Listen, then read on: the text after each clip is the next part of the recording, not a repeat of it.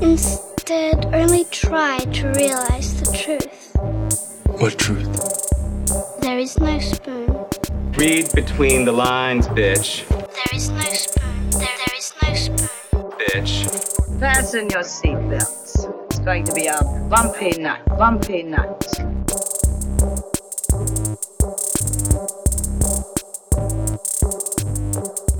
Saludos amigas y amigos, yo soy Mario Alegre Femenías Y yo soy Rosa Colón. y esto es Desmenuzando. En el episodio de hoy vamos a estar hablando acerca de Batman, de, de varios ángulos, por qué es tan popular, quién lo interpretó mejor, quién ha sido el director que mejor lo ha llevado a la pantalla grande. Vamos a hablar del trailer de la más reciente versión de Batman, The Batman. Eh, pero antes tenemos que introducir a nuestro invitado especial para esta semana, al señor Esteban Ruiz del podcast Otro Fucking Podcast. Y como dijo Rosa la vez pasada, eso no es, estamos editorializando, ese es el nombre que él escogió. Saludos, Esteban. Saludos, saludos. Hacho Pompiadera de estar aquí hablando de Batman, uno de los mejores superhéroes y más estúpidos superhéroes que existen. Empezamos bien entonces. Ya acaba- la mitad de la Sí, audiencia se acaba eso. de ir, porque estamos hablando puestos No. de Batman. Todo el mundo lo sabe, Batman es el mejor y es el peor a la misma vez. De verdad que sí. Eh, Esteban, antes de empezar con el bulchiteo, cuéntanos un poquito de, de tu podcast que está a punto ya de, de salir el primer episodio y en el que nosotros participamos eventualmente, no sé en qué número, pero por ahí estaremos. Están por ahí. eh, estuvo súper cool. Eh, el podcast lanza septiembre 8, dos días después de mi cumpleaños. Ese es mi, mi regalito. Y sí, lo estoy utilizando como promotion tool. Por favor, me pueden regalar escuchar el podcast como, mi como regalo de cumpleaños. No shame in that. Por favor, háganlo. Pero va a estar saliendo hasta ahora, entiendo que todos los martes. Y la primera temporada he estado entrevistando a un montón de podcasters. So, ese ha sido como mi, mi objetivo para ese primer season. Hablar con podcasters para poder ver qué es lo que está sucediendo en la comunidad, poder ser parte de, de este grupo de una manera más sino, educada y no estar por ahí como que ahora yo soy un podcaster, yo sé todo de podcast. Ese tipo de cosas. Super cool. Pues nada, te deseamos mucho éxito, felicidades adelantadas. Yes. Vamos a estar Yes. escuchándolo a partir de la semana que viene. Y entonces, pues vamos a movernos al bullshiteo. Esteban, algo que hayas estado viendo en estos días que quieras compartir y shoot the shit con ella. Pues yo soy bien malo con, con las series, ya yo estoy en mi sino, capacidad de, de series, es bien difícil, los admiro a ustedes de que se han puesto la tarea agonizante de estar viendo contenido constantemente. Yo no quiero tener esa tarea, está bien fuerte, porque yo siento el burnout, yo siento el burnout, pero de vez en cuando hay cositas que me pompean y de repente me acordé de, de esta otra serie. Iba a hablar de Lovecraft Country, Ajá. que lo empecé a ver, vi dos episodios y me fascinó. Me encantó, la actuación está brutal. Sí. Eh, el- el- la historia está súper engaging y, y tiene que ver con monstruos y todas esas cosas que está bien cool. Pero me acordé de, de Pen 15 eh, o, o parecería Penis escrito. Ah. Ah. Eh, ¿Y dónde está esa y, serie? y esta serie está bien cómica, es un medio cringe comedy. Son estas dos mujeres de 30 años que ellas están haciendo versiones teenagers de ellas mismas. Y la manera que navegan todo el awkwardness de teenagers y, y de el sexual awakening que tienen es tan eh, tripioso y tan genuino, tan honesto, pero a la misma vez super funny. Y, y fue una serie que la vi y la, la vi completita, me, me gustó, no fue agonizante verlo. Y es, es bien creativo, es, es que es bien curioso porque tienes estas doñas de, de 30 años haciendo eh, de 12, 11 años y somehow como que a veces se te olvida que de verdad son adultos y se mezclan súper bien en sus personajes. Y, y no está hecho de un punto de vista de como, ay, qué ridículos son los niños. Es como genuino de que ellos tienen esos problemas, pero a la misma vez tú ves como adulto, tú dices, diablo, qué pendejos éramos. Es como, e- es un, una doble vara ahí bien, bien interesante de como ajá, sí, los niños son estúpidos y a la misma vez decir, no, eh, ellos tienen problemas súper reales y, y- y genuinos también, so, eso está bien cool. ¿Y esta serie ¿En es que eh, está? estadounidense, esta serie? E- En Hulu y me Uh. sospecho que es una producción estado- estadounidense, de verdad no he verificado. Ok. Es tan rara que maybe pudiera ser como canadiense, que a veces ellos se atreven a hacer otras cosas más, más edgy, o, pero creo que es de Estados Unidos. Qué cool. Está Qué en Hulu. Qué bueno. Me encanta que me den una serie que jamás había escuchado de ella y que me la recomienden. Sí, Así ¿verdad? que la voy a buscar. Very nice. Rosa, ¿qué has estado viendo tú por allá? Pues yo vi por fin Queen and Slim. Esa- ah, porque la pusieron en HBO Max, la película. Yes, la pusieron en HBO Max. Y dije, ya, este es el momento. Ya todo el mundo la ha visto. Ya pasó todo el Oscar buzz. I'm gonna watch it. So, la vi y de verdad que me gustó Sí. un montón. Está dirigida por Melina Matsoukas. Que claramente was robbed. She was robbed. Este, este año de, de los Oscars porque esta película está super nice. Eh, eh, no es un romantic comedy. Es un poco romantic. Es super sad. Es medio depressing. Tiene que ver con Black Lives Matter. Eh, pero de la manera que está hecha, se siente como un anti-natural born killers. Ajá.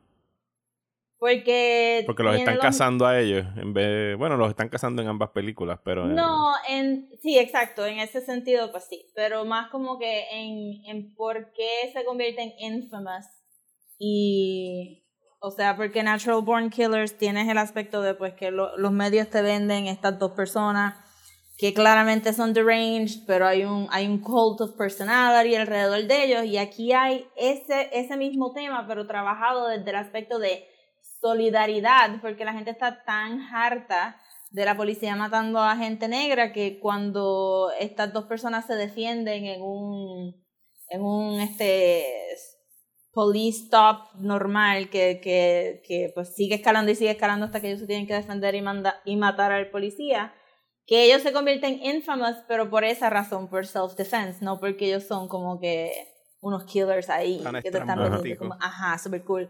Pero también tiene como que este flow eh, de, de ser como que un estudio de personajes y los dos actores principales que es Daniel Kaluuya y eh, Jodie Turner Smith.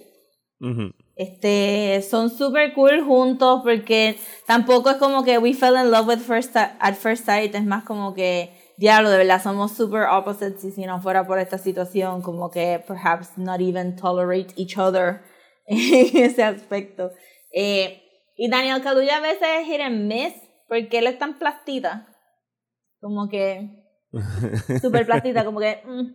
pero aquí está perfect esa, esa, ese flow está super perfect y la cinematografía está bien brutal este los dos eh, yo sé que la gente pero porque sí lo voy a mencionar. Tienen la piel bien oscura y es bien difícil fotografiar piel bien oscura y aquí se ven preciosos todo el tiempo y la iluminación está bien brutal. Salen un montón de otros como que personajes que son bien interesantes y pues tiene como que un un theme y una no una moraleja pero pero tiene algo de, de cómo de cómo esto verdad este todo este Black Lives Matter situation. Y entonces es bien interesante también porque fue obviamente esta película salió antes de todas las protestas que están pasando ahora que fueron masivas en el verano y antes de la muerte de George Floyd y pues como que resuena un poco más por, por lo que pasó en verano.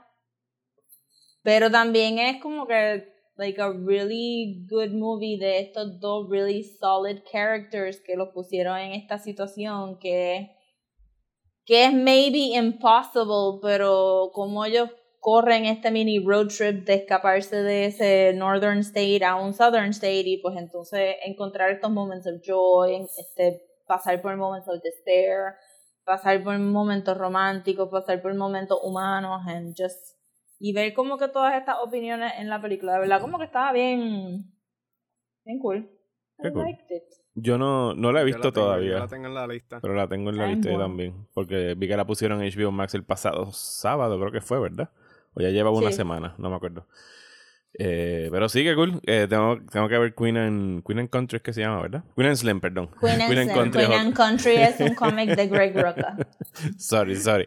Eh, pues mira, yo este fin de semana vi Bill and Ted Face the Music. Eh, la película Nice. salió el viernes pasado. Contrario a estas otras películas que no voy a nombrar, la hicieron disponible para que todo el mundo la pudiese ver y disfrutar. Ya sea en drive-ins, que hubo, eh, hubo drive-ins en Estados Unidos que la tuvieron, la pusieron también en los cines, algunos que están abiertos, y la pusieron también en VOD. ¿sabes? Es cuestión de que la gente decida cómo ver la película, no bajo los caprichos de ciertos directores con egos inflados que tienen que ser como ellos digan.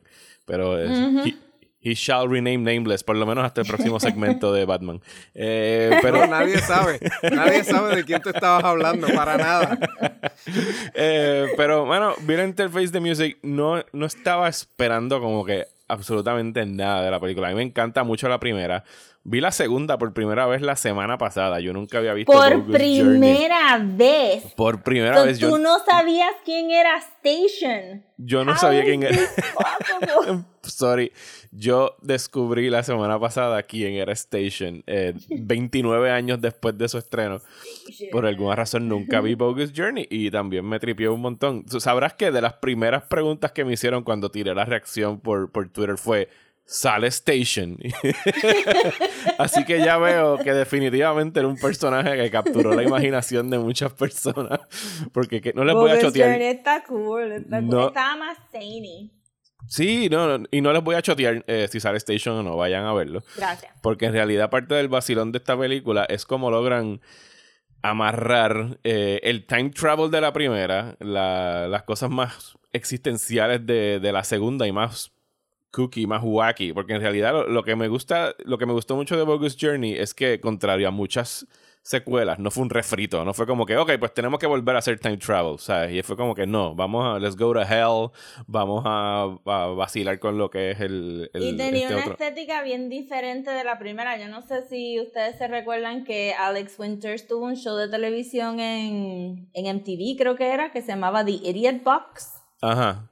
Y era como que con esa misma comedia, como que a little bit gross. A little bit gross. Hmm. Este, que estaba cool. A mí me daba un poquito de asquito. No vi muchos episodios de Sí, no, no, me lo- o sea, de verdad que yo ni me acordaba que esa serie existía hasta ahora que la acabas de mencionar porque no duró mucho tampoco. No duró, pero es que era bien weird. Pero, pero esta de Bill and Ted Face the Music, eh, pues reúne a los panas. Todavía, al igual que en la primera, no han logrado escribir esta canción que va a unir al mundo. Y esta es pues la película donde ellos intentan nuevamente describir esa canción que va a unir a todas las personas. Y es bien inocente, bien tonta, bien Bill and Ted, ¿sabes? Tiene un humor que tú tienes que estar como que en su misma frecuencia, porque entiendo que muchas personas podrían verle así como que esta película es bien estúpida, pero yo estaba de un humor que necesitaba ver una comedia bien estúpida. Y es bien inocente, ¿sabes? Como que tiene estas genuina, genuinas ganas de hacer a la gente sentir bien y de verdad hacernos pensar de que todos nos podemos unir y hacer algo cool. Y, ¿sabes? Bill and Ted son unos personajes tan genuinos y tan, y tan puros, ¿sabes? Como que no, no tienen ningún tipo de maldad con ellos. Que incluso ver a Alex Winter y Keanu Reeves ya a sus cincuenta y pico de años, ser como que estos tontos teenagers que en realidad nunca maduraron mentalmente y que ahora tienen dos hijas que o por supuesto que se van a llamar Billy y Theodora, ¿sabes? Porque se intercambiaron los nombres Claro. y ya, porque no tienen más imaginación. Pero, pero Porque está bien chula la tanto, película. Mario. Sí, sí, sí, porque es un amor de verdad. Eh, y de puro, verdad que Un amor puro. tengo que darle un shout out a, a este actor que sale en Barry, que se llama Anthony Carrigan, que le toca hacer para mí el mejor papel de la película, como este Killer Terminator que mandan through time a tratar de matar a, a Bill and Ted. Y es de las cosas más graciosas que he visto este año en cualquier película. De verdad que está. ¿Qué brutal. personaje hace él en, en Barry? En Barry Ese- él es el, el, el calvo, el muchacho el calvo que, No que trabaja. ah, Ajá, él ese hace mismo. de Sass en, en Gotham. No Ho Hank. Ese mismo es, ese es él. Hacho. El mejor personaje. No, Hacho, no, no. Con Barry pudiera estar otro rato. Tienes que verlo en, aquí en, en Bill and Ted, de verdad que se la come. Eh, así que sí, les recomiendo que si tienen ganas de ver algo, un, un very silly feel good movie que por lo menos te va a hacer olvidarte de toda la otra mierda que está pasando alrededor del mundo. Yeah. Pues ahí por lo menos tienes un, un escape por ochenta y pico minutos porque es cortita la película. Quédense hasta el Yo final estoy- porque tiene un end credit scene de lo más tripioso. Vale. Yo estoy loca por verla porque para mí Bill and Ted fue como que un cultural shift. Yo estuve todo mi octavo grado hablando como Bill and Ted en la escuela, super annoying. este, mi crush era Keanu Reeves, este, y sus beautiful girly features en esa película y todo mi, mi conocimiento de time travel viene de cómo ellos te explican how to cheat it y y le di duro también a Bogus Journey, y, pero ya estaba como que un poquito más mature y yo creo que la película también maduró para la audiencia. Por eso es que es como que más, un poquito más gross, un poquito más. Sí. Aquí, aquí tuvimos un, un mini debate cuando le estaba viendo este fin de semana porque eh, mi esposa nunca había visto las otras dos películas. Eh, entonces cuando ella la ve, que sabe que Bill and Ted es del 88-89, me dice, pero ven acá, eh, o sea, ¿es Wayne's World es una parodia de Bill and Ted o porque todo el mundo habla igual? Y era como que, "Huh, pues fíjate, nunca lo había visto de esa forma, pero sí, definitivamente Wayne's World no Claro. existe sin Bill and Ted. Y podría Ujú. decirse que incluso Vives en Butthead no existe sin Bill and Ted, porque son el mismo arquetipo de los dos panas. Tenacious D. Ni Tenacious D, ¿sabes? Son los panas rockeros medios moroncitos ellos. Eh, así que sí, eh, Bill and Ted fueron los que originaron Sí. para mí ese trope. ¿Cu- ¿Cuánto tú crees que, que el, el mitos que se ha creado con Keanu Reeves de ser el, el, el tipo más cool del mundo ayudó a esta película? Porque él tiene como ese Sí, una, un aura. e- esa cosa, memability de, de como que tú, Keanu Reeves, es, es, es- es como un santo de, de pureza. Eso es lo que... Si entras a la internet y buscas cosas de Keanu Reeves, es como que este es el tipo más cool que hay. Le tiene que ¿Cuánto ayudar y, y yo creo que si no fuera por, por esa, esas cualidades que él tiene como un bonachón y con un tipo que de verdad se gana a sus fanáticos, esta película no existiría porque estamos hablando de una, película, una secuela que se tardó 30 años en salir y que ellos con su propio cloud y con sus propias movidas fue que lograron hacerla gracias también a, lo- a los fanáticos.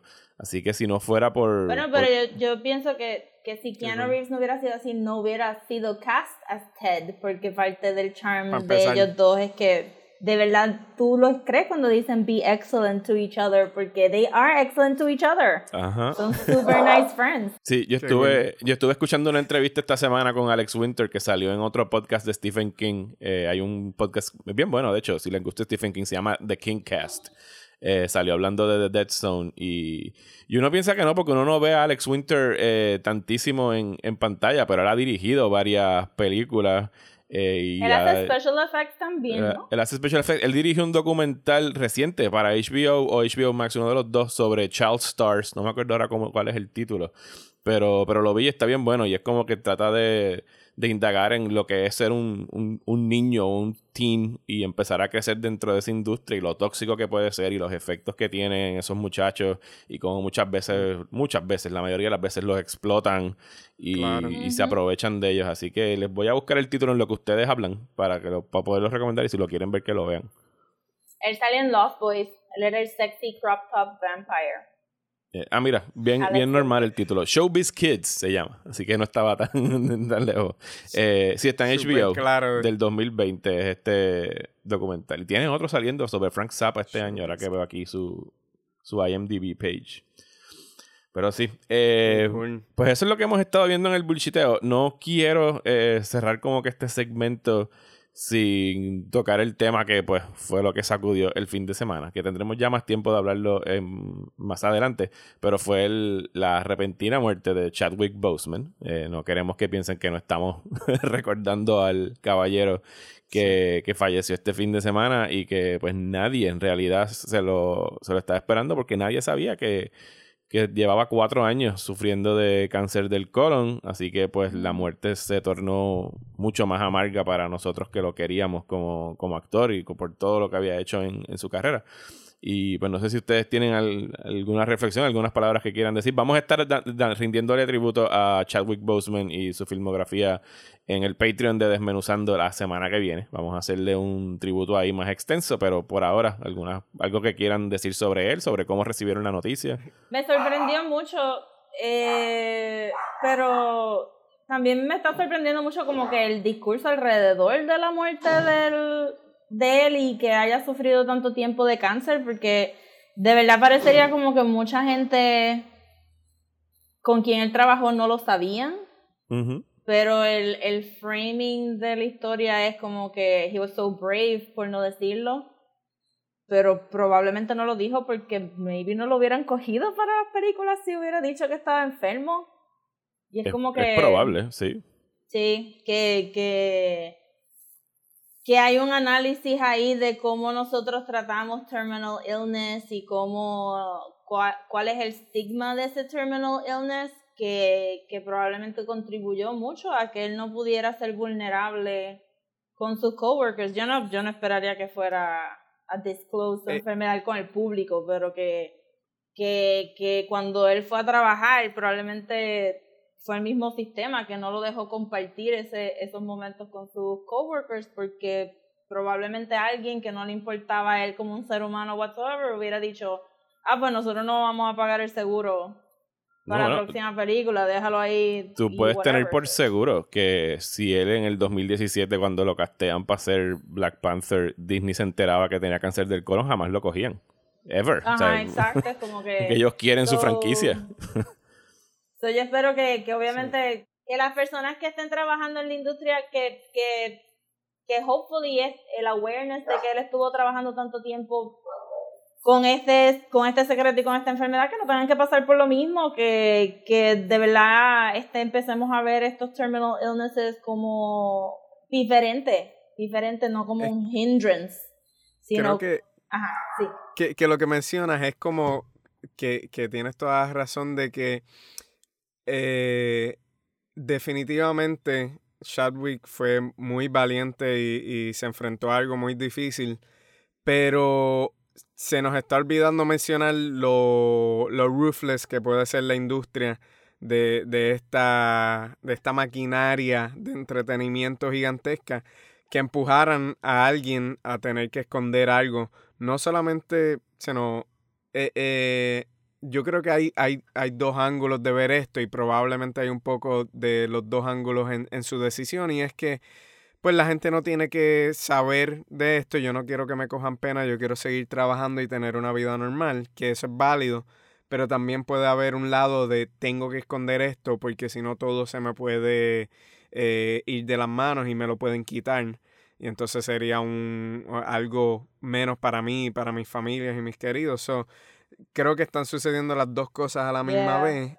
Y, y en, en el lado personal, a mí, eh, me, me, me dolió mucho, me sorprendió un montón porque yo tengo este efecto, eh, tuve este efecto con, con estas dos películas que, que me sorprendió tener eso y no me quiero imaginar para los grupos que representa. Y por ejemplo es Wonder Woman.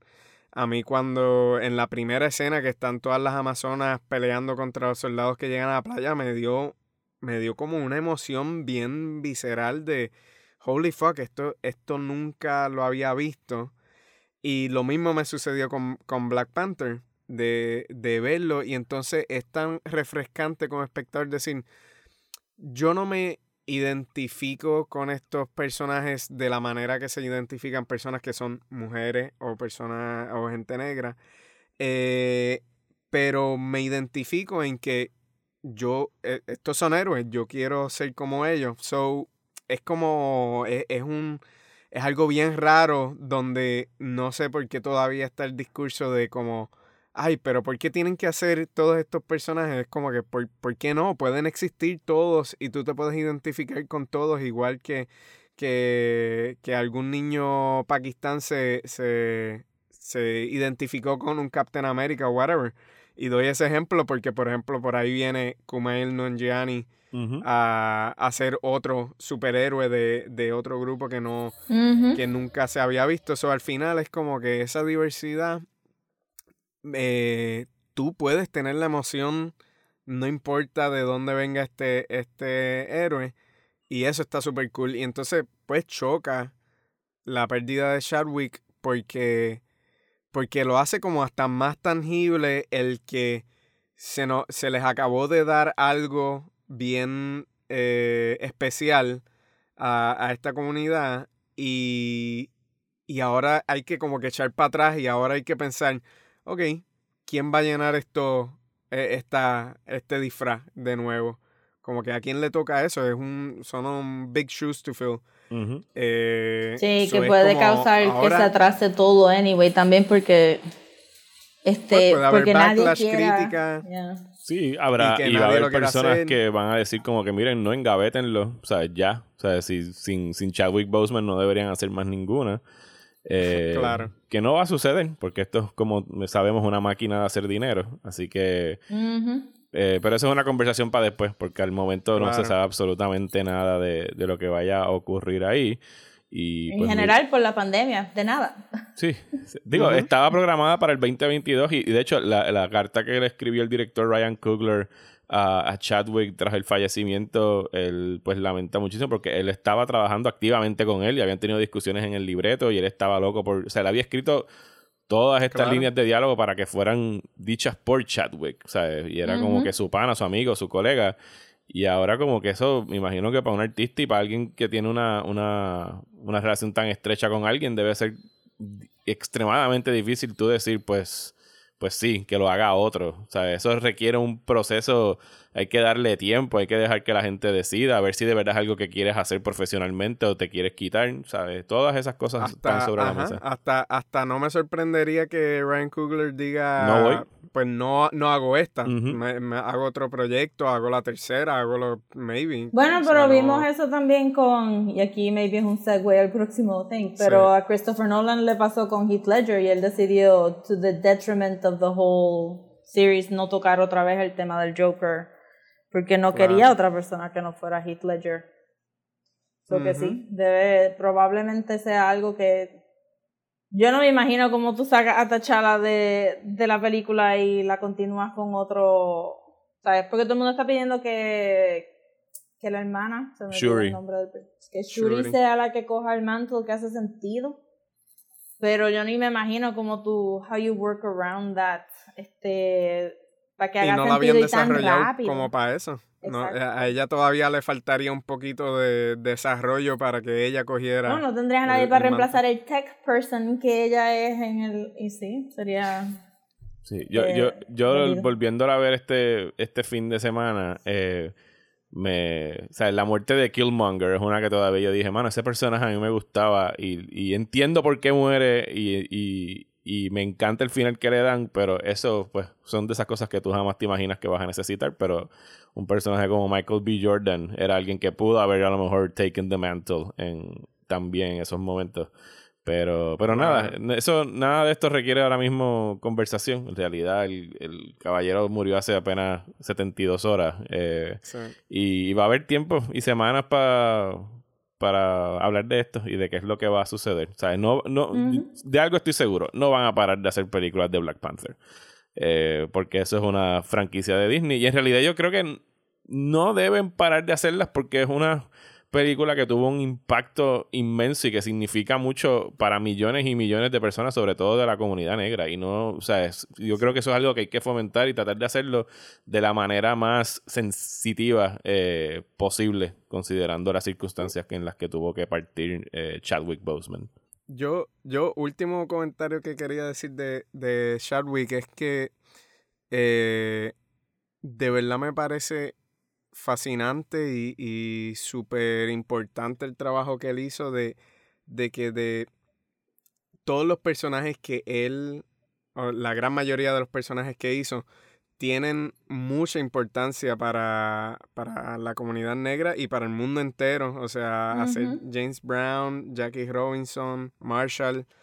eh, y, y T'Challa es como, es tan impresionante que alguien a su a sus 40 y early eh, 43. había hecho todo 43 43 años Sí. y había hecho todo eso es de verdad un testamento al, al talento que tenía eh, Chadwick y yo espero que, que todas esas películas se sigan viendo porque de verdad fue, fue un golpe fuerte. Yo creo que para los creativos y los storytellers se perdió a alguien bien importante. Sí, y que apenas estaba empezando a, a demostrarle todo lo que era capaz. O sea, yo no había visto Get On Up, la vi este fin de semana y la vamos a estar discutiendo en, en el Patreon. Pero el, el registro histriónico de este muchacho era inmenso, ¿sabes? Pero inmenso de lo que era capaz de hacer eh, como actor. Sí, se Sí. nota que fue como que algo bien consciente de él de tomar estos papeles, pero también de, de darle 100% a su craft y han salido como que historias de, de él en la universidad y que era una excelente universidad and he probably worked very hard to get there y que él y que él maybe supiera que como su tiempo estaba un poco contado ya al final porque tenía que coger papelazo pero también porque yo había visto los, los cortos de la de Get On Up y yo me tardé un montón en conectar que él era el mismo actor que estaba en Black Panther Ujú. Eso era bien camaleónico también, como que, que maybe Claro. también se fue por, de, de- ¿verdad? Como que despercibido el, el, la Sí. filmografía del antes de Black Panther, porque de verdad casi no se parece de papel en papel, está Sí, brutal. siendo un character actor, Ajá, lo que le pasa a los character just like- actors es que, es que se cambian tanto que no es hasta que hagan una cosa inmensa, súper grande, que uno dice, ah, este es el cabrón que hace todo esto. Ahí es donde, y claro, eso fue eh, Black Panther, donde todo el mundo empezó ahí a como que, oh, anda, es- este tipo. Yeah. Sí. No, o sea, de verdad que es una pena. Y, pero dejó una excelente filmografía, so we have that. Pues sí. Muchísimas gracias por compartir eso con nosotros. Y ya que estamos con el tema de pues, los superhéroes, vamos a hablar de otro superhéroe. Así que, por favor, eh, enciendan la batiseñal, deslicémonos por los tubos hasta la baticueva y, y pasemos al próximo segmento para hablar de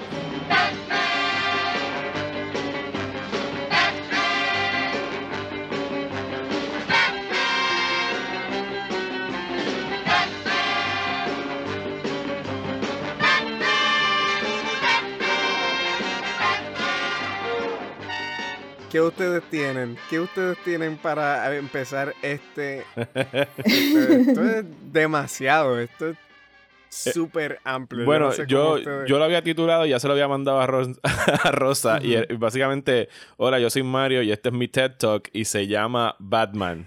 ¿Por qué? Sí, es que Buenísimo. no hay rhyme and reason. No hay rhyme and reason for, the, for all this love, but we love. Sí, vamos, vamos a empezar por eso. Vamos a empezar por por qué la gente ama tanto a Batman, ¿sabes? De- es un personaje que tiene más de 70 años, posible creo que tiene más de 80 años. Sí, eh, ya pasó. Ujú. en los medios, desde los cómics hasta la televisión, hasta los videojuegos, hasta el cine. Y, y no pasa una década sin la presencia de él en el cine desde los 80. O sea, quiere decir que llevamos ya, eh, vamos para 30 años Sí. en el que Batman nunca ha dejado de estar en el cine, en algunas veces mejor que en otras. Y la gente le fascina el personaje. Y obviamente por el lado económico como un estudio que tiene los derechos, que es Warner Brothers, obviamente tú no vas a dejar de producir películas que siempre te garantizan que van a generar dinero, incluso hasta las más malas te generan, te generan chavos. No los mejores chavos, pero te generan chavos. Pero ¿por qué? ¿Por qué ustedes piensan que tiene que Batman, que es un personaje oscuro, complejo, eh, pendejo, como dijo Esteban al principio del episodio, eh, rayando en, en, en fascista en algunos Loco, momentos, o sea, autoritario, eh, de la manera Ah, como sí. se apodera de, de las leyes, porque a la gente le fascina este personaje rosa.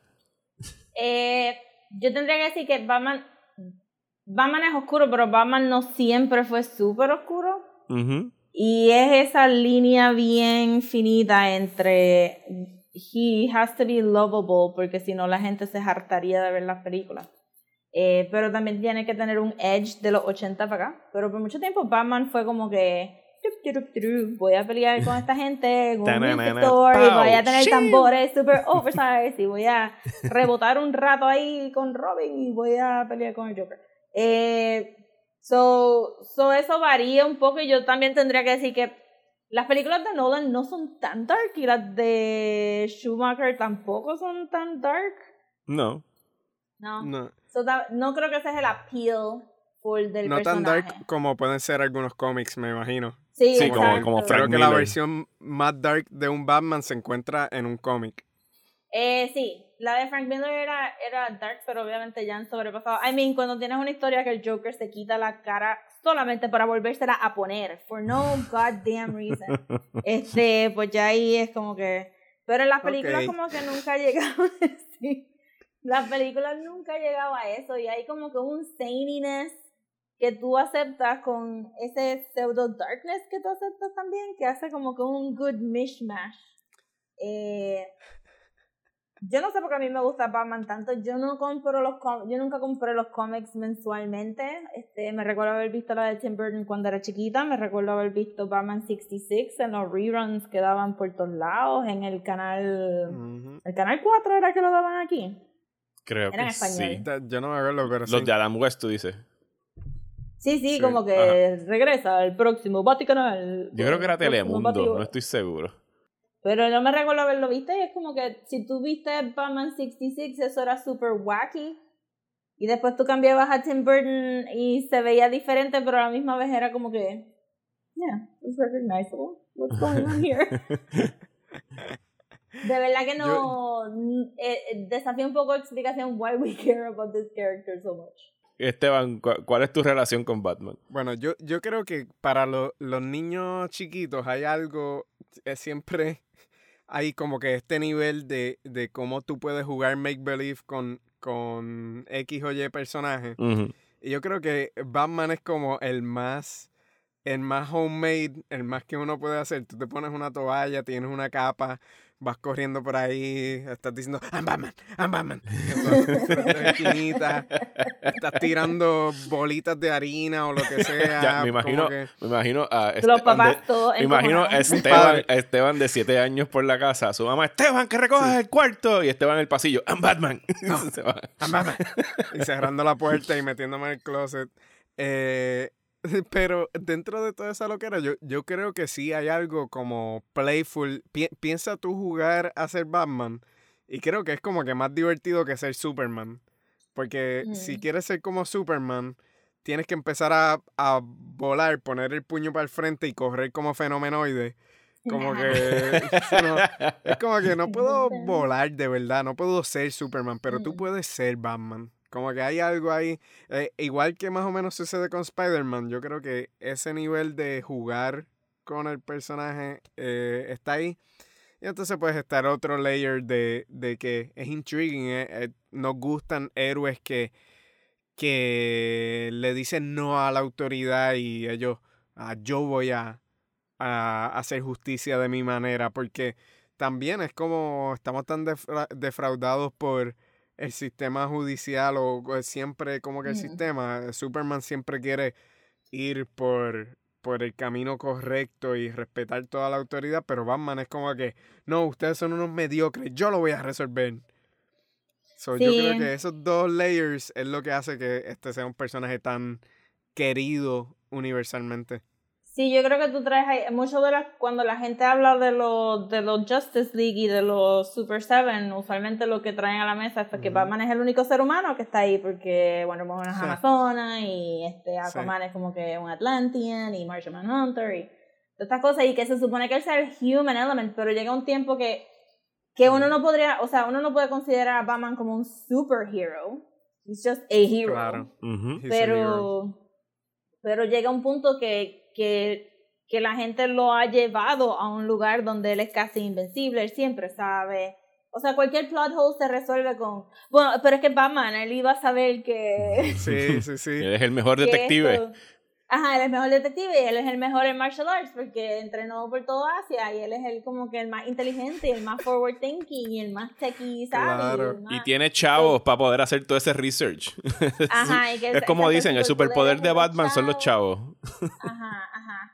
Pero para, entonces, y, y traes eso que sí, que cuando uno se ve pues en el Justice League, que el, el más obvio sería pues como que, well, I can't fly, I can't breathe underwater. No puedo pues, hacer de. Pero también traes el punto de que al él ser tan anti-autoritario se convierte en una autoridad in and of itself. Claro. Y pues ahí es donde está el, el kick de, de no ser un héroe porque él siempre piensa que his way is the best way y todo el mundo por no ser tan inteligente como él, solamente Luthor maybe es tan inteligente como él, pues entonces cae en el en el pues él sabe o damn it he was right all along kind of a thing que, que tampoco lo hace como que super endearing sino como que ugh, No, claro. ahí viene. Batman de A- ahí- nuevo. la gente adora y ama a Spider-Man, pero entiendes, de, de una manera como que, wow, eh, su wit es cómico, me encanta Spider-Man. A nosotros nos fascina ver historias de Batman, pero yo creo que nadie como que le, le gusta de verdad de, de esa manera. Es como que, wow, este tipo, mano, qué, inteligente, me fascina. Medio lo- más o menos lo odio y está el garete, pero, wow. Ustedes, ustedes Sí. Piensan que la fascinación de Batman no, no sería la misma si no fuera por su Rogues Gallery, por todos los villanos que tiene. Porque para mí gran parte de lo que lo hace a él popular son sus villanos, son los oponentes que tienen. Porque yo pienso que si Batman tuviese oponentes como Sandman de Spider-Man o, o alguno de estos eh, villanos que son como que más tontos y que no, y que no cautivan, como Captain Boomerang, posiblemente Batman no tendría la fama que tiene. Mala mía, ofendimos a, a Rosa con el Captain No, Boomerang. no, Captain, es que estaba pensando, bueno, pero es que con Flash a veces dicen lo mismo. El Rogues Gallery de Flash es bien interesante y él tiene a Captain Boomerang, tiene a Mirror, Mirror Sí. Master y tiene un montón de estos wacky, como, como al principio de Batman wacky villains, pero Flash no captiva tanto la imaginación como Batman. Eh, y Batman tiene un montón de Claro. crappy...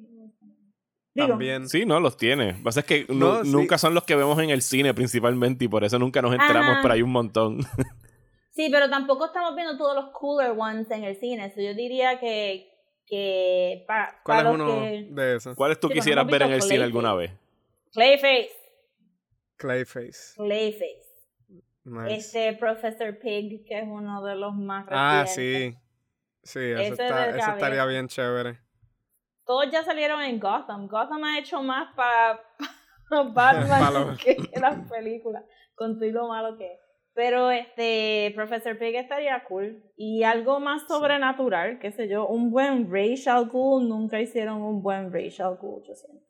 No, porque lo hicieron más, o sea, tuvieron que irse más por la línea de, de lo más eh, grounded, más a la realidad, que fue el tratamiento que le quiso dar Christopher Nolan con, con su trilogía. Pero, pero he didn't, though. Era un- Bueno, Sí, but he didn't. Y me gustaría ver un, un Rage de verdad, con una Talía de verdad, con una Nisa de verdad, como que ver la Sí. familia, algo junta, bien hecha, claro. árabe, como se supone. Este, pues estaría cool. Yo, yo quería decir, o sea, obvio, el, el de todos los, los rogues y lo- los malos de, de Batman, eh, el Joker es, es ridículamente, eh, es, es casi hasta más, más interesante que Batman en muchos casos. Y siempre lo ha Mm. sido, siempre ha tenido esta cosa que, que es, es bien curioso como... e- e- Ese es el que de verdad yo no entiendo por qué como que es e- es un misterio para mí porque a la gente le encanta tanto el Joker. Thank A mí you. me encanta, pero ¿Qué tú dijiste? ¿No te escuché, Rosa? Este, thank you, porque yo tampoco entiendo el fandom Ah, alrededor del Joker. pero es fascinante. Yo yo no, no sé, no sé qué es, pero sé qué es. ¿En qué momento explota el fandom del Joker para Killing Joke en el cómic? No, porque Killing Joke en el cómic como que pasó desapercibido. Fue como que más para los early yo no- 2000s. Yo no sabría porque yo no lo presencié en el momento que, que salió. Yo- yo obviamente lo vi después. Pero yo pensaría que el Joker de Jack Nicholson es como un buen breaking off Mm. point porque Jack Nicholson era un superstar para ese entonces. Era como que, oh my god, vamos a ver a Jack Nicholson que, que hizo de loco en The Shining hacer el Joker y la prótesis que tenía de en la boca era Pero él también estaba imitando un poquito a César Romero. Que era el de Batman 66. Porque era el- la claro. única representación que tenía, el único ejemplo que en realidad que tenía en, en ese momento de lo que era un Joker eh, actuado. Menos en el cómic.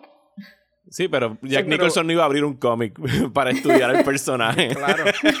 No, no, y él mismo lo ha dicho. Él ahí como que, él, él, Jack Nicholson, creo que hay entrevistas donde él está diciendo como que, whatever, deja que el, perso que el disfraz haga el trabajo. Como que tú no Mm. tienes ni siquiera que actuar mucho. Tú tienes que ser esta, esta cosa.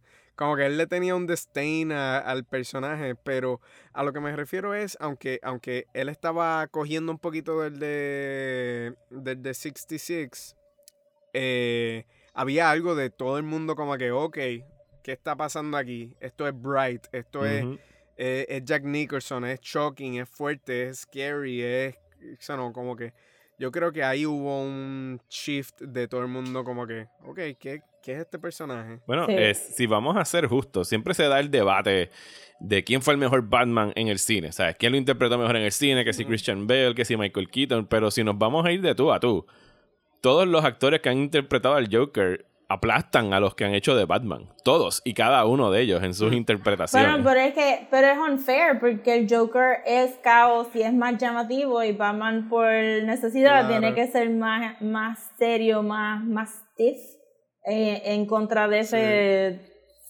O sea, Batman tú no lo vas a pedir que filosofee, pero Heath Ledger estaba allí para El filosofiar. Joker siempre va a ser más divertido. Ajá, of course. Que ella siempre va a ser mejor que Orden cuando, cuando lo pones de tú a tú. Yo, yo supondría que no sé cuándo decidieron que el Joker iba a ser literalmente lo opuesto de Batman, porque en los cómics no necesariamente era así. Después de un tiempito, hasta The Killing Joke que se tardaron. O sea, el fandom de The Killing Joke yo, yo lo vine a ver ahora en los early 2000s, no cuando salió el cómic ni nada de eso. Era como que, pues, algo que le pasó a Batgirl y por eso es que ella Oracle y el Joker es el Joker and you keep moving. Eh, so me imagino que sí, que tienes razón que Jack Nicholson tuvo que haber hecho, haber, haber traído algo a ese pop culture eh, discussion, pero también siento que DC empujó mucho al Joker, ah, también con Death in the Family. Ahí fue cuando, cuando el Joker también cogió, porque este, cuando mata a Jason Todd en el cómic, y tú tienes este mercadeo de que tú tenías que llamar por teléfono para decir si tú querías que Jason Todd se muriera o si viviera. Oh, Pues, eso lo decidieron los fanáticos. yeah. Por teléfono. Este, el, eh, y que entonces, y que la muerte fue tan gruesome, porque lo de Barbara es como que overall horrible, pero tú tienes una secuencia de él dándole con un crowbar a un nene chiquito, pues entonces ahí es cuando yo pienso que el Joker, I mean, lo pueden ver ahí en una película sobre esto. Yo creo que dice Eh. mucho de los, de los lectores y fanáticos de Batman el que hayan votado a favor de matar a Ah. Robin. Yes. Yo creo que- Porque todos no- odiaban tanto a Jason Todd. No era cualquier Robin, era Jason Todd, que era como que más penita todavía, porque Jason Todd siempre fue como que el bastard, este Dick Grayson que vino a reemplazar. y- De verdad que hay muchas cosas examinando el personaje de Jason Todd de, del Hurt. Del Hurt. Este, dos películas que son animadas que estaban bien buenas. Era este. Sí, sí, sí, sí. Está. So, ok, en la película animada de Death and the Family, que el Joker lo hace Joe DiMaggio, que es la voz de Jake Bender. Bender. Es Este, Futurama. Ajá. Este, él hace de. Él hace de, del Joker y pues ahí tú ves todo lo que pues que le pudo haber pasado a, a, Jason Todd con todo este con todo este trauma de haber estado peleando, de haber perdido contra el Joker. También tendría que decir que además de, porque esa película es más reciente, eh, A Death in the Family fue, fue 90s, early 90s, y entre medio de esas dos cosas está la, la película del Joker de Batman The Animated Series, que es la cosa más depressing del universo y horrible. Este, con el Joker. Y Sí. como Batman falla y como el Joker este tortura a Dick Grayson y it's just horrible. Sí, no, la- Anyway, la, la but- serie animada de Batman también tiene que haber contribuido a ambos personajes, tanto por la Yeah. interpretación de Mark Hamill como por la de. ¿Cómo es que el que hace la voz del Animated Series? Kevin Conroy. El Convoy. Eh, y eso fue durante Conroy. los 90, mantuvo a Batman bien activo en la imaginación de muchos niños, más allá de las películas, que después de las de Tim Sí. Burton, las de Joel Schumacher, se estrellaron, aunque tengo que decir que las volví a ver recientemente porque están en HBO Max y tienen su charm. ¿sabes? Yo no, no, no puedo decir que sean. No, son un total desastre. en el cine, pero sea, no eh, es So- sobre todo. la- la de George Clooney. ¿Te gusta más la de George Clooney? Vea, ahí podemos debatir. Porque yo, puedo, Sí. yo puedo bregar con el Riddler con Jim Carrey. Y, y lo que pasa es que Val Kilmer es un huevo sin sal. como, como Batman y como Bruce Wayne.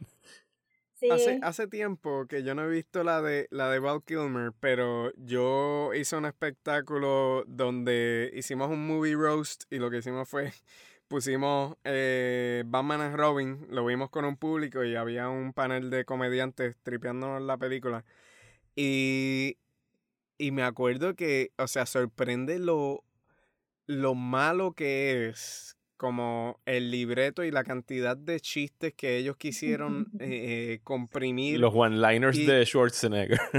Bueno, la Pero ¿para qué le película empieza, en serio, en cinco segundos, en cinco segundos de que la película empieza, ya tienes un crotch shot y un butt shot y un nipple shot.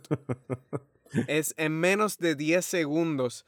Y si eso no es un preámbulo a lo que va a ser esta jodida película, Lo dice no todo. sé Es qué más puede describir mejor es que es esta un, película. un Batman 66 episode que Joel Schumacher dijo, fuck it, I'm just gonna make my own episode de Batman 66 y pa'l carajo. Sí. Este, pero la de Val Kilmer yo la encontré como que ese no era Two-Face. Jim Carrey era como que tú Jim Carrey y Val Kilmer no tiene nada de personalidad y pues para ver una película mala de Batman prefiero ver Batman and Robin que Batman Forever. Claro. Bueno, que también No, tenemos Batman a... and Robin es mejor. Tiene a Schwarzenegger haciendo puns de, de hielo todo el tiempo. Que todas las líneas de Arnold Schwarzenegger sean chill out, freeze. No, es increíble. Y entonces, Solamente por eso ajá. vale la pena. Y, y Uma. Thurman como Poison Ivy. ¿A ti te gustó, Rosa? Sí, I mean, que, co- que eso es high camp. Eso es este burlesque high camp. Eso es como que brutal. Sí, sí, sí. Este, la, la pronunciación de, la, de ella, why? Because it's Batman 66. Boom. Todo, si lo hubieras hecho más retro en vez de 90s looking, este, hubiera... pues, sí, sí, no se lo en hubiera los 90, ocurrido. Tú- Ajá. ajá, como que el, los art directors en los 90, ellos estaban tan en este glossiness y estas cosas, ellos no Neon, tendrían neon, como el, neon. el ¿sabes qué? Vamos a irnos retro, vamos a, eh, ajá, ellos Ajá. querían todo, Sí, Eh, si es tú, así, si tú un Tenía que verse futurista. con- Sí, Sí. exacto, futurista. Entre Este, comillas, bien grande. comillas. Futurista. Pero si tú, si tú coges este libreto y lo pones con retro outfits en un stage y la gente va a decir como que diablo, esto estaba brutal, este episodio yo nunca lo vi de Batman 66 y la gente, no, it's just Batman and Robin. Es, es un shame porque de verdad que, que Batman The Animated Series estaba dando como que estos really nuanced takes a los characters y en vez de simplemente mirar a eso y tratar de llevarlo un poco a, a la película, ellos dijeron como que nah, whatever, hay que vender juguetes y hay que vender merch y just slap something on there real quick para que sea Batman y ya está. ¿Cuál es, ¿Cuál es su Batman favorito del cine? Esteban. Eh, antes de hablar con ustedes, entre anoche y esta mañana, decidí volver a ver una de las de Nolan porque es como las únicas que tengo en DVD que puedo ver. Eh, y decidí ver la, la tercera de Nolan porque es la que hace menos, eh, la que más tiempo llevo sin ver. Y tengo que decir que de verdad que Christian Bale es tremendo Batman. A mí me gusta un montón. But Viéndolo de nuevo. dumb. ¿Qué? Pero era medio brutito. Es, Pero era excelente Batman. es medio brutito, pero yo creo que es medio brutito porque en el libreto no lo pusieron a, a de verdad eh, descubrir cosas e información que sea que, que demuestren la inteligencia de, de Batman. Ya Eh, es un en el libreto vigilante nada más. es, es un vigilante nada más. eh, el, el verdadero, la, la voz sabia en realidad es Alfred. Ajá. que, que aunque no me preguntaste esto, creo que el mejor Alfred es eh, Michael Caine. Sí. Sí, está difícil ganarle a ese Alfred. Es endearing, es sabio, es, o sea, y es un gusto eh, Es British. verlo en escena. Y los dos se llevaban bien, Bien en British. escena también, como que no... Había hay química. chemistry, hay un Sí. chemistry bien bueno donde, donde hay como un respeto. Entonces yo creo que eso es pues Christian Bale siendo el actorazo que es. Espérate que tengo, mi gato está aquí atacando. Yes. Hoy es Animal Day. Eh, pero, ok. El mejor Batman. El mejor Batman, pa- en mi opinión, a mí el más que me gusta es Christian Bale. Por eso yo creo que el libreto lo podía haber hecho un poquito más inteligente, pero las veces que él es Batman es, es, es muy dark, encaja súper bien y cuando es eh, Bruce Wayne también es como charming, se siente un confidence, pero que no es cocky, no es como, como odioso Sí, en, su, en su confidence. Y, y eso me parece súper cool. Con eso dicho, tengo que address el, el problema de la voz. que todo el mundo se, se, se tripea. Y es verdad, es, es, es un poco, yo creo que lo que hicieron con Ben Affleck de que se sintiera un poquito un metallic, Sí, como algún digital. tipo de device Ujú. digital. Una distorsión eso, digital. Sería, sería que- algo bien Batman. Sí. eh, tener un gadget que lo, que lo disfraza. Pero él lo Y quiso la- hacer solito. Claro, no, yo soy Christian Bale. I got this. I got this, ¿ok? You wanted me. Here I am. ¿Ustedes han visto House Moving Castle? Eh, sí. Eh, ah, sí, él, él hace la voz de... Él hace la voz de Howl y cuando se convierte en dragón o Habla como whatever thing Batman. habla como Sí. Batman y tú lo, los behind the scenes tú lo ves y es, es- no, no hay esfuerzo at all en crear esta voz. Él Lo simplemente hizo antes. Él estaba testing out Batman en, en Howl. No, Él yo hizo- creo que ¿Ha Howl está antes entre o durante? medio. Howl está entre medio, pero cuando le pidieron una voz de, de la criatura de Howl al final en el tercer acto, él simplemente como que se pone constancia, hace el Batman voice y ni suda. Go away. I'd like to try one just a little more forceful. Get out of here. I don't want you to see me this way. Go away. Howl salió, Sí, sí, sí. creo que justo el mismo año de, de Batman Begins, que quiere decir que ese año él dijo, esta va a ser mi voz alterna, para lo que sea. Esta es la voz que yo voy a usar cuando quiero ser el Angry Christian Bale. Guárdate el ricola porque esto yo voy a estar haciendo esta voz ahí. Lo que iba a mencionar de, de, de lo funny que es la decisión de la voz fue esta escena donde por fin eh, eh, Selena Kyle, Catwoman, viene y ellos están hablando y entonces ella se va. Y, y entonces él dice, eh, oh, so this is, this is how that feels. Ajá. Eso de, De estén desaparecerse. hablando y el Batman se desaparece. Y me pareció tan funny la decisión de Nolan y de, y de Christian Bale de decir esa línea en la voz de Batman. So, él está, "Oh, soy Batman. Ella dice algo, "Oh", se vira, ella se va y él decide decir, so this is how it feels. En voz de Batman, cuando nadie lo En está la voz viendo. de Batman, como que yo pensaría que tal vez él hubiera hecho, "Ah", ella se va, oh, so this is how it feels.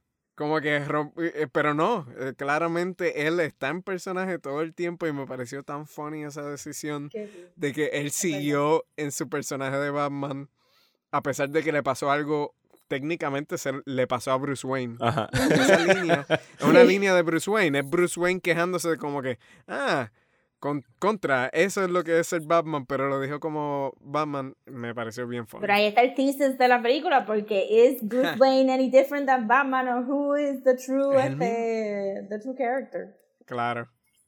Qué funny.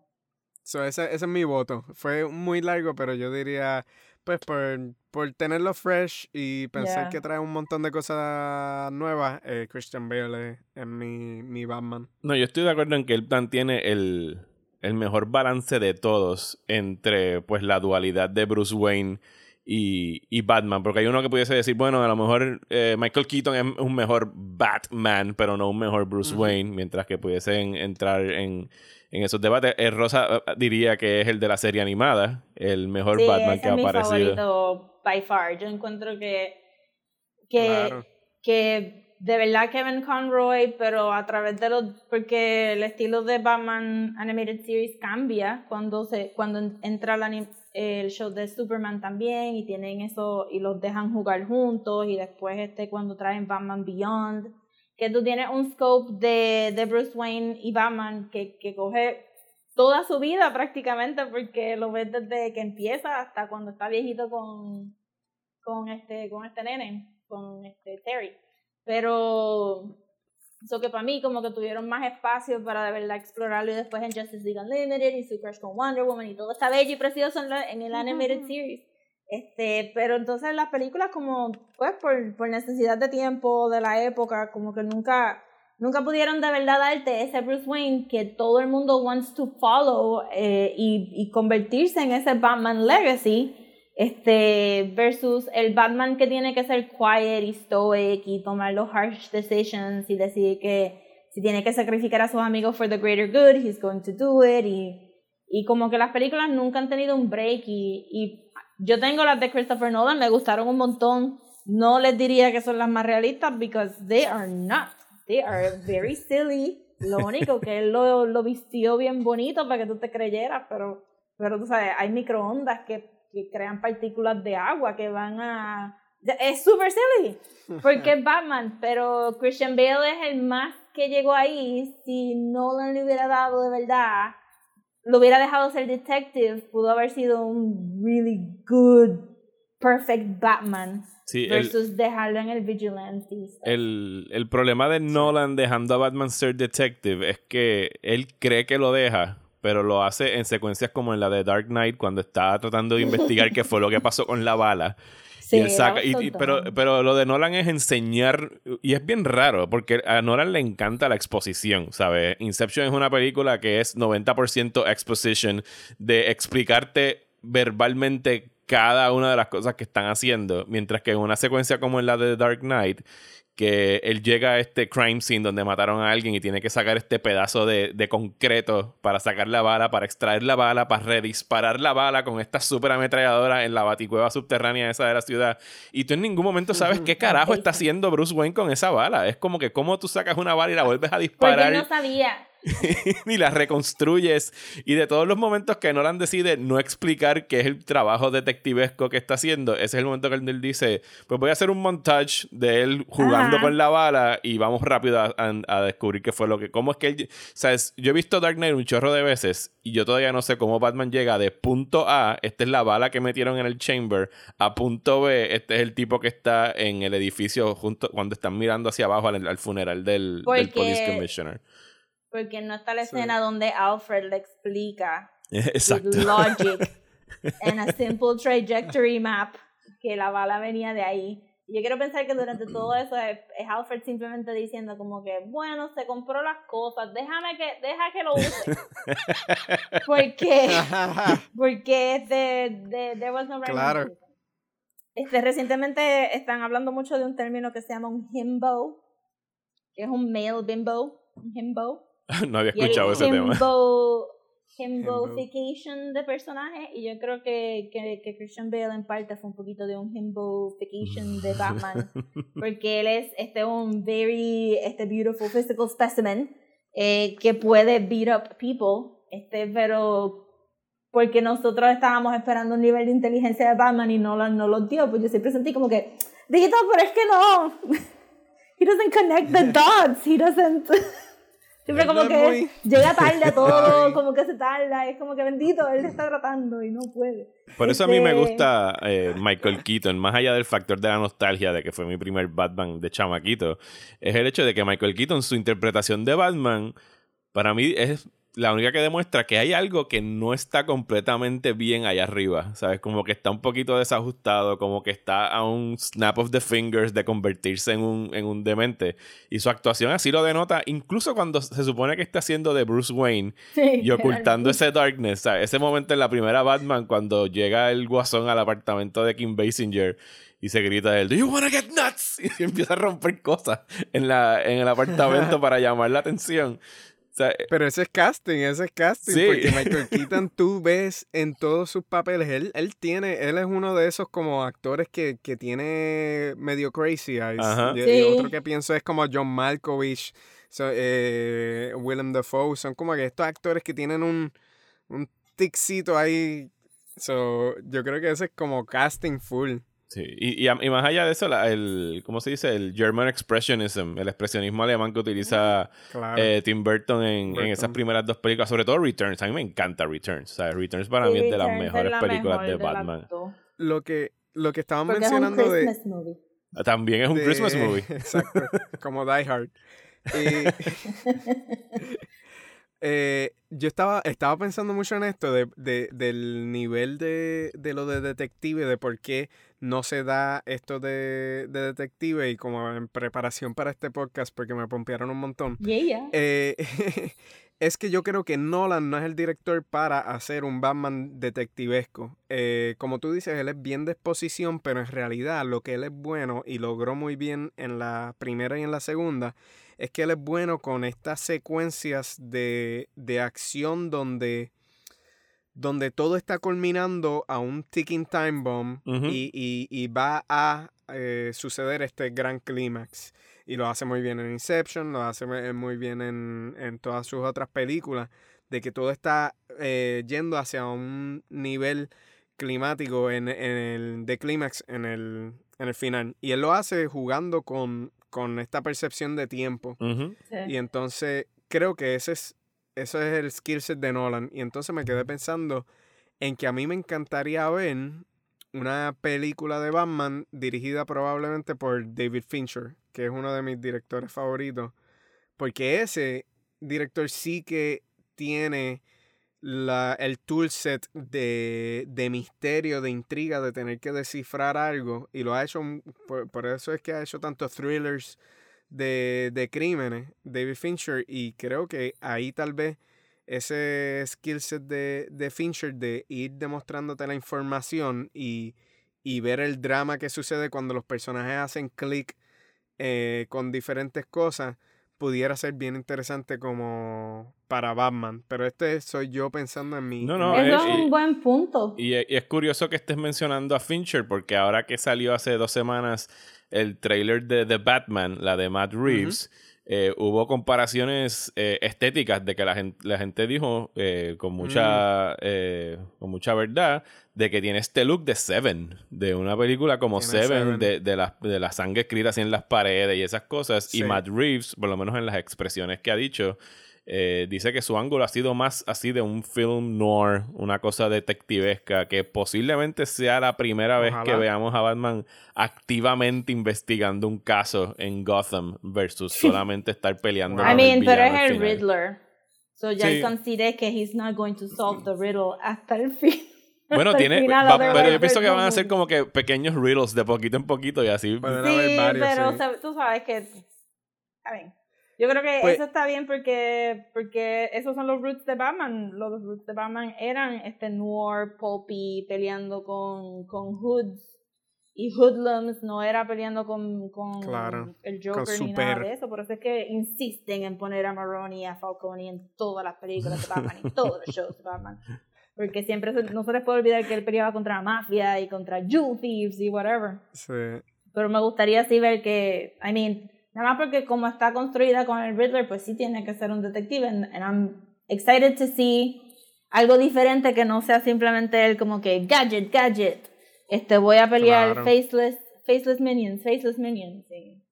Y el look que le dieron al Riddler está interesante. Alguna gente estaba hablando en Twitter que se parecía mucho a Hush. Pero espero que no sea hay, hay imagen de el Riddler. Bueno, Hay el- como que un el- framecito. El tipo que está estirando el tape, que tiene los espejuelos y la cara como que cubierta en un manto, se, se supone que es el Riddler. O por lo menos eso creemos a estas alturas. Ah, Tiene el look ok. de Hush porque tiene las gafas y las vendas so no sé. Pero el, el, el empaque del primer riddle que se ve en el trailer es alguien envuelto en tape, so you assume que. A lo mejor. Eh, y a ti que te gusta la tipografía, Mm. viste la tipografía del Riddler.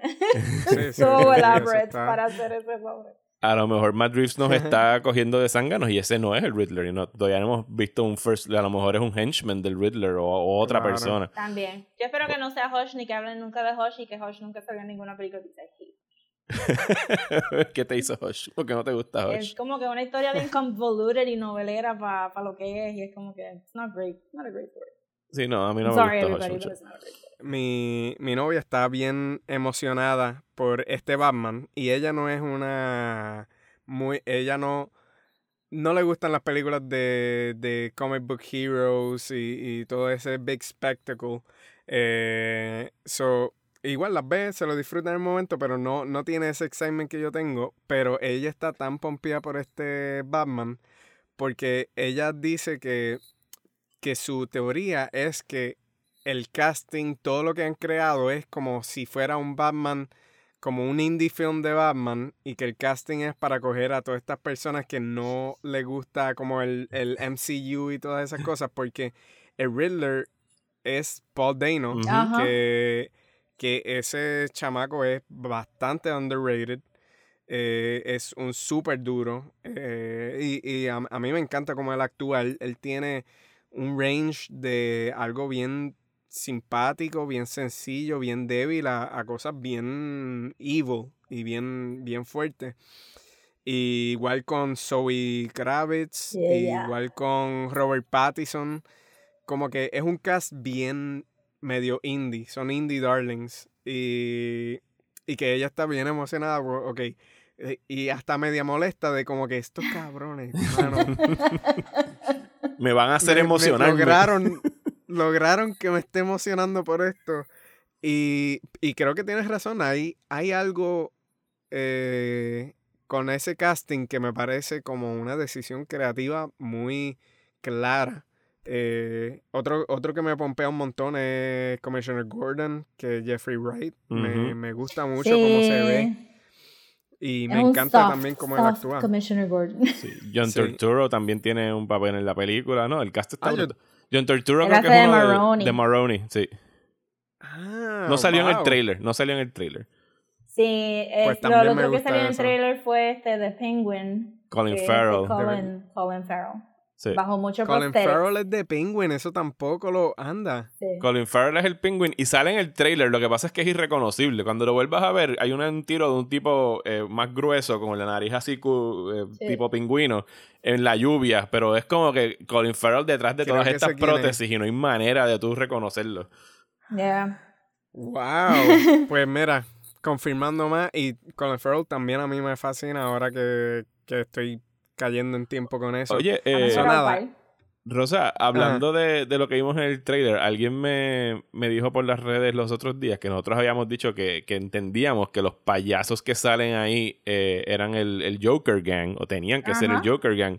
Pero me preguntaron si no podía ser una ganga del, del pingüino con los colores blanco y negro que usan. No, porque tenían smiles. Ok. No, pero eh, me imagino El que, que la- el que le habla tenía los como que pingüinos el- sonríen. A Happy Feet. Bueno, eh, alguien No lo sé. dijo porque en realidad en Batman Returns él tiene una ganga que son como estos arlequines y estos payasos, pero Sí, él tenía un circo eh, ahí en esa película. Pero es, yo, yo pienso que lo de Batman Returns era Tim Burton being Tim Burton y le dio a él el carnaval porque usualmente el Joker Hmm. es el que tiene ese aesthetic. Y sí, lo tendría que ver de nuevo, pero me recuerdo que había gente con, con Sí, la sí, sí, sonrisa... No, no, lo tiene. el la- único, de que el la tiene, la Joker tiene. Es el Joker Gang. Yo pienso que sí, yo, yo todavía me suscribo a que el Joker va a ser algo que va a estar por ahí, que van a mencionar, pero que no lo vamos a ver porque no está cast. Este, y que esta es la segunda o tercera aventura de Batman. eh, y por eso es que empezaron con el Riddler. Yo no quería nada. Mm. A, mí, a mí no me molesta, bendito, no hemos, no hemos hablado del pobre Ben Affleck. De, de Batman. Este, Hay, hay mí- personas escuchando el podcast. ¡Hablan de Ben Affleck! Ah, Ben Affleck. Este Ben Affleck tampoco tuvo un break para hacer nada de Batman, so no, no me No. siento como que, que podemos, pero el look of him, como que thick, thick old Batman, se veía bien No, el cool. diseño Lo que pasa es que está no, brutal. sí, vamos a ver si en el Snyder Cut le dan un poquito de, de wiggle y en Flash, que me imagino que también tocarán en los multiple Batman eh, con, con los converging timelines, pero es una pena porque el look of it está bueno y Ben Affleck es medio easygoing, jodón para haber hecho un buen Bruce Wayne también. Sí. Este, pero bueno, no, no, no tuvo break. Eh, Digo, yo le concedo que lo mejor de pena. Batman v Superman es ver a Ben Affleck. No hay más nada ahí que buscar. Sí. Gal Gadot siempre, sí. Mario, no sé por qué tú no dices. ¿El qué, Ahí perdón? estaba Gal, Ga- ahí estaba Gal Gadot. Ahí estaba. sí, Jason ok. Momoa. La aparición de Wonder Woman también está genial. Yes. Pero Wonder Woman la- no las Este- pudimos disfrutar más cuando No tuvo su propia Ella película. está genial, siempre y forever. Este no, pero, pero me da pena que no le dieron mucho break y yo no quería una película de Batman at all. Como que too soon. Este, ya, ya lo volvieron a dañar porque no le dieron break y bla, bla, bla. Pero salió este trailer y fue como que, ah, está bien, I get it. I get what we needed and eh, aquí están los chavos, voy a ver la otra película, por más que no quiero ver otra película de Batman, la voy a ver y, y no sé por qué estoy compelled a ver esta película, but I am. Yo, yo, yo, creo- yo espero que nos vaya a sorprender bastante. Yo siento que, que pues, si no hablamos de Ben Affleck es por algo y es porque ellos hicieron un, un meollo ahí tan porquería que pues ahí que griten todos los fanboys que siempre supieron que estaba Snyder Cut. ah, cállense, cállense. A mí no me importa. Bring it.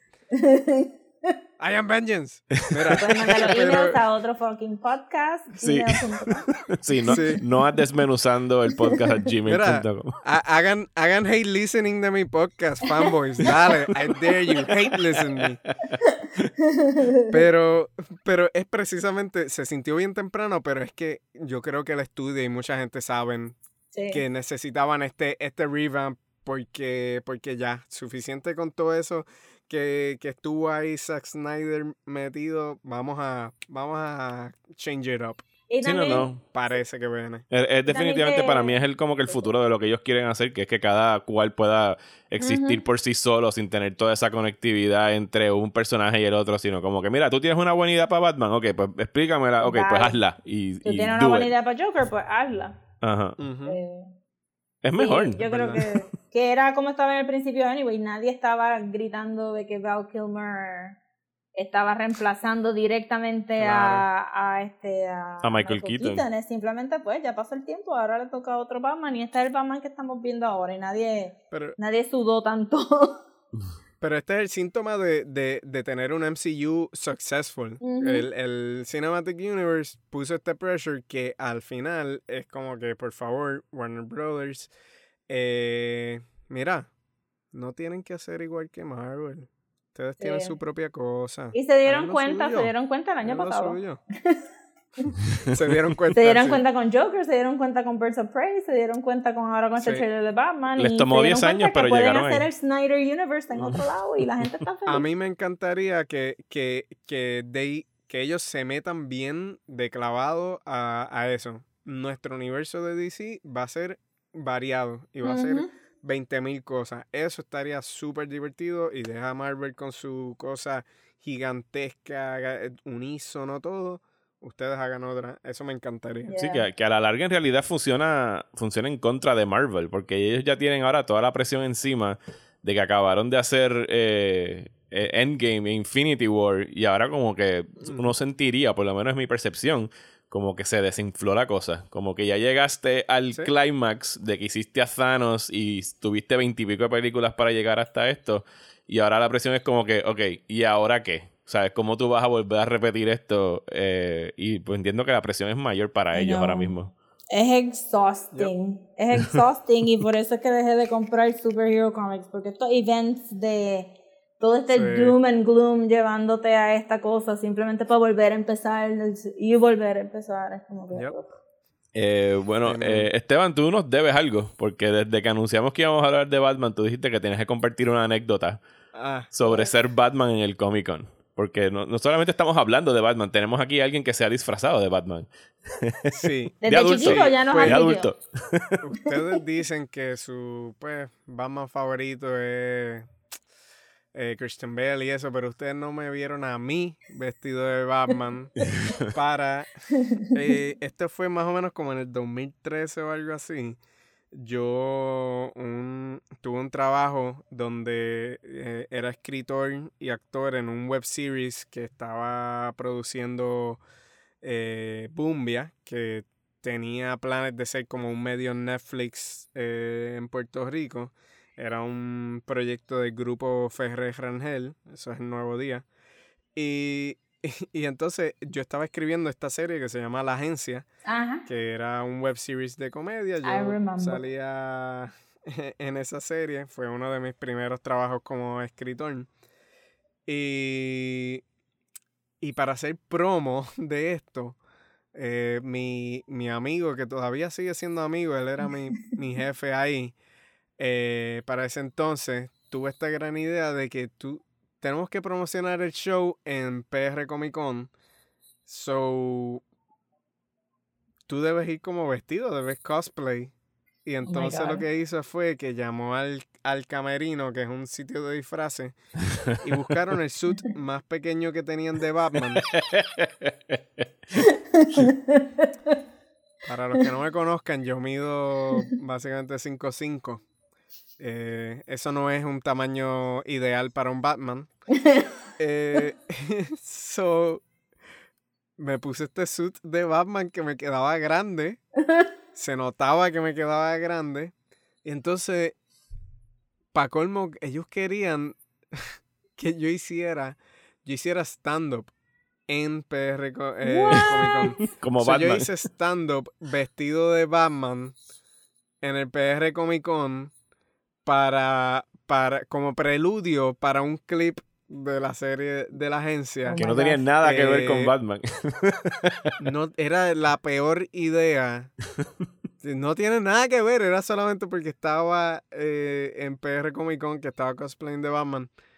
Eh, con eso dicho, fue horrible. El, fue uno de, de los peores stand-ups que yo he hecho. Eh, yo siento que mis chistes sobre, eh, no, mis chistes sobre mis relaciones y cosas como que fueron un poquito opacadas por, por el cowl que me estaba cayendo así en la boca y la máscara. Eh, so nada, básicamente la, la historia es que se imaginen ese, e- esa imagen de yo vestido de Batman en PR Comic Con haciendo promo para un show que nadie vio. Eh, Se, so- se la ¿Se la tienen que imaginar o existe, tiene que existir una foto tuya con ese disfraz de Batman? yo no la tengo. Ah. Ah, no. Quien sea que tenga esa foto, Deberías de dibujar un autorretrato y venderlo como un print, es lo que deberías de hacer. Como un print, eh, Sí. aquí estamos cogiendo ideas. y apuntado, mira, lo apunté. Y la otra, si alguien está escuchando y llega a haber visto eso, tiene una foto o algo así, puede enviarme el, e- esa foto eh, en, en info arroba otrofuckingpodcast.com o puede quemarlo. Cualquiera de las dos. o, o- o lo, o lo destruyes o me lo das. Una de las dos. Bueno, yo, yo, yo- yo creo que tú, y, y por si no lo saben, est- Esteban eh, también es ilustrador, dibuja, pueden seguirlo en Instagram, ya mismo vamos a decir las redes sociales para que vean los trabajos que hace. Pero yo creo que mínimo de aquí a que salga este episodio, yo no estoy pidiendo un autorretrato, pero yo quisiera ver un reenactment, un, un sketch que te tome cinco minutos de cómo eras tú con el traje de Batman para que lo postes en tu Instagram, nosotros le damos share y la gente pueda tener algo que les ayude al mental image de por lo menos como tú te veías según tú con ese disfraz de Batman. Yes, please. Está, está bueno, me gusta. Me gusta. Va- vamos a meterle.